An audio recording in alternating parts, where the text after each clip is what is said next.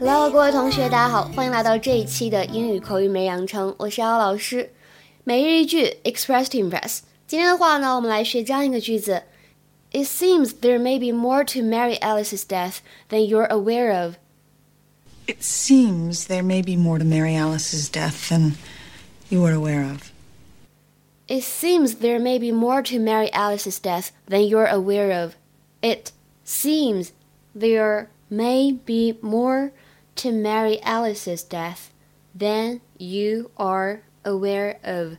整句话的意思呢，就是 Mary Alice 的死似乎另有隐情，可能有一些东西呢你还不知道。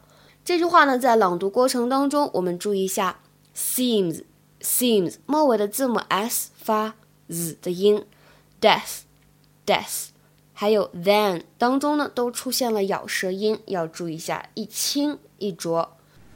Well, before you move, we thought there was something you should know. It seems there may be more to Mary Alice's death than you were aware of. Oh? Remember when you asked us to pack her things? Well, when we did, we found a note. And we think that you should have it. You can see from the postmark, Mary Alice probably got it the day she died. 这句话呢比较简单，我们结合上下文的语气，再补充一下这句话的讲解。说这件事情呢另有隐情，你有一些事情你不知道，那我就可以说 I think there's something you should know. I think there's something you should know. 我觉得呢有些事情你还是有必要了解一下，还是应该知道一下。另外呢，简单的说一下这个单词 aware，什么意思呢？表示意识到。在英语当中呢，我们通常来说会用这样的短语。Be aware of，或者 be aware that，表示意识到。如果你想说完全意识到了什么什么事情，你可以说 be well aware of something。我们来看一下下面两个例句：Were you aware of the risks at the time？那会儿你察觉到了危险吗？再来看一下第二个句子：She was well aware that he was married。She was well aware that he was married. 她那会儿心里很清楚，他已经结婚了。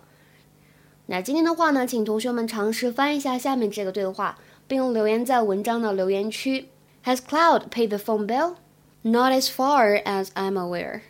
OK，今天的节目呢就先讲到这里了。See you guys tomorrow，明天再会。About who